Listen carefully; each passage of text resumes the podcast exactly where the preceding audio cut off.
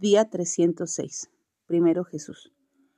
Cualquiera que haya dejado casas o tierras por mi nombre recibirá cien veces más y heredará la vida eterna. Pero muchos primeros serán postreros y postreros primeros.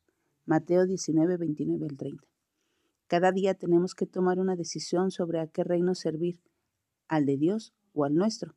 Cuando nosotros y nuestros deseos están primero, dejamos al Señor al final, y Él nos hará lo mismo en su reino.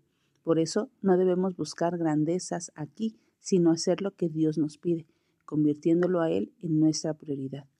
Esta vida es como un soplo y hay mucho más por venir de lo que podemos imaginar. Es por eso que debemos recordar que es necesario que todos nosotros comparezcamos ante el tribunal de Cristo, para que cada uno reciba según lo que haya hecho mientras estaba en el cuerpo, sea bueno o malo. Segunda de Corintios 5:10. Para el creyente esto no tiene que ver con la salvación porque si ha aceptado a Jesús como Salvador ya tiene el cielo asegurado.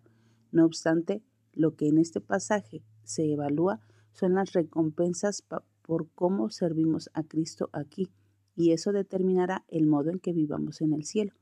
El desafío para nosotros es comprender que en este momento está marcando la pauta para la eternidad, la autoridad y los privilegios que tendremos eternamente. Por eso pongamos primero a Jesús, humillémonos ahora y Él nos exaltará. Que nuestra oración hoy sea, Jesús, eres mi prioridad.